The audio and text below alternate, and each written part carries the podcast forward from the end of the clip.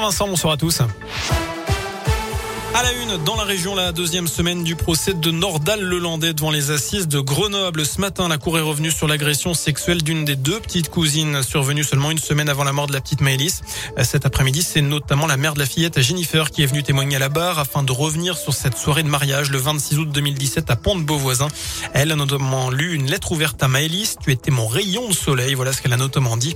Notez que c'est la première fois que la Cour d'assises de l'Isère entendait la famille de la petite fille.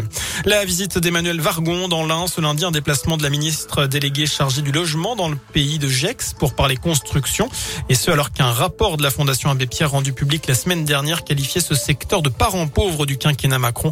La ministre est également venue parler de la requalification des friches grâce au plan France Relance. Retour à la casse prison, Patrick Balkany, l'ancien maire de Levallois-Perret condamné pour fraude fiscale, va être incarcéré à la prison de Florimérogis. Sa femme, elle, est toujours hospitalisée. Le couple n'ayant pas respecté les conditions qui accompagnaient leur placement sous bracelet électronique. Ce dernier a été révoqué.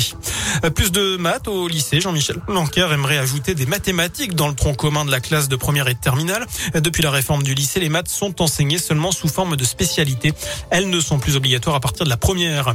Le nombre d'accidents de la route liés au travail a fortement diminué. 356 décès enregistrés en 2020. C'est 12% de moins que l'année précédente. Les accidents survenus pendant le trajet travail-domicile ou dans le cadre d'un déplacement professionnel restent la première cause de mortalité au travail.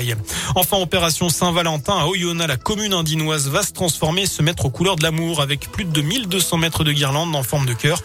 Par ailleurs, les habitants qui le souhaitent ont jusqu'au 11 février pour déclarer leur flamme en 15 mots maximum.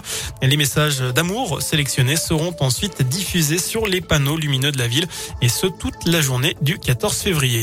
Voilà pour l'essentiel de l'actualité. Prochain point avec l'info, ce sera dans une demi-heure. Je n'ai plus qu'à vous souhaiter une excellente soirée.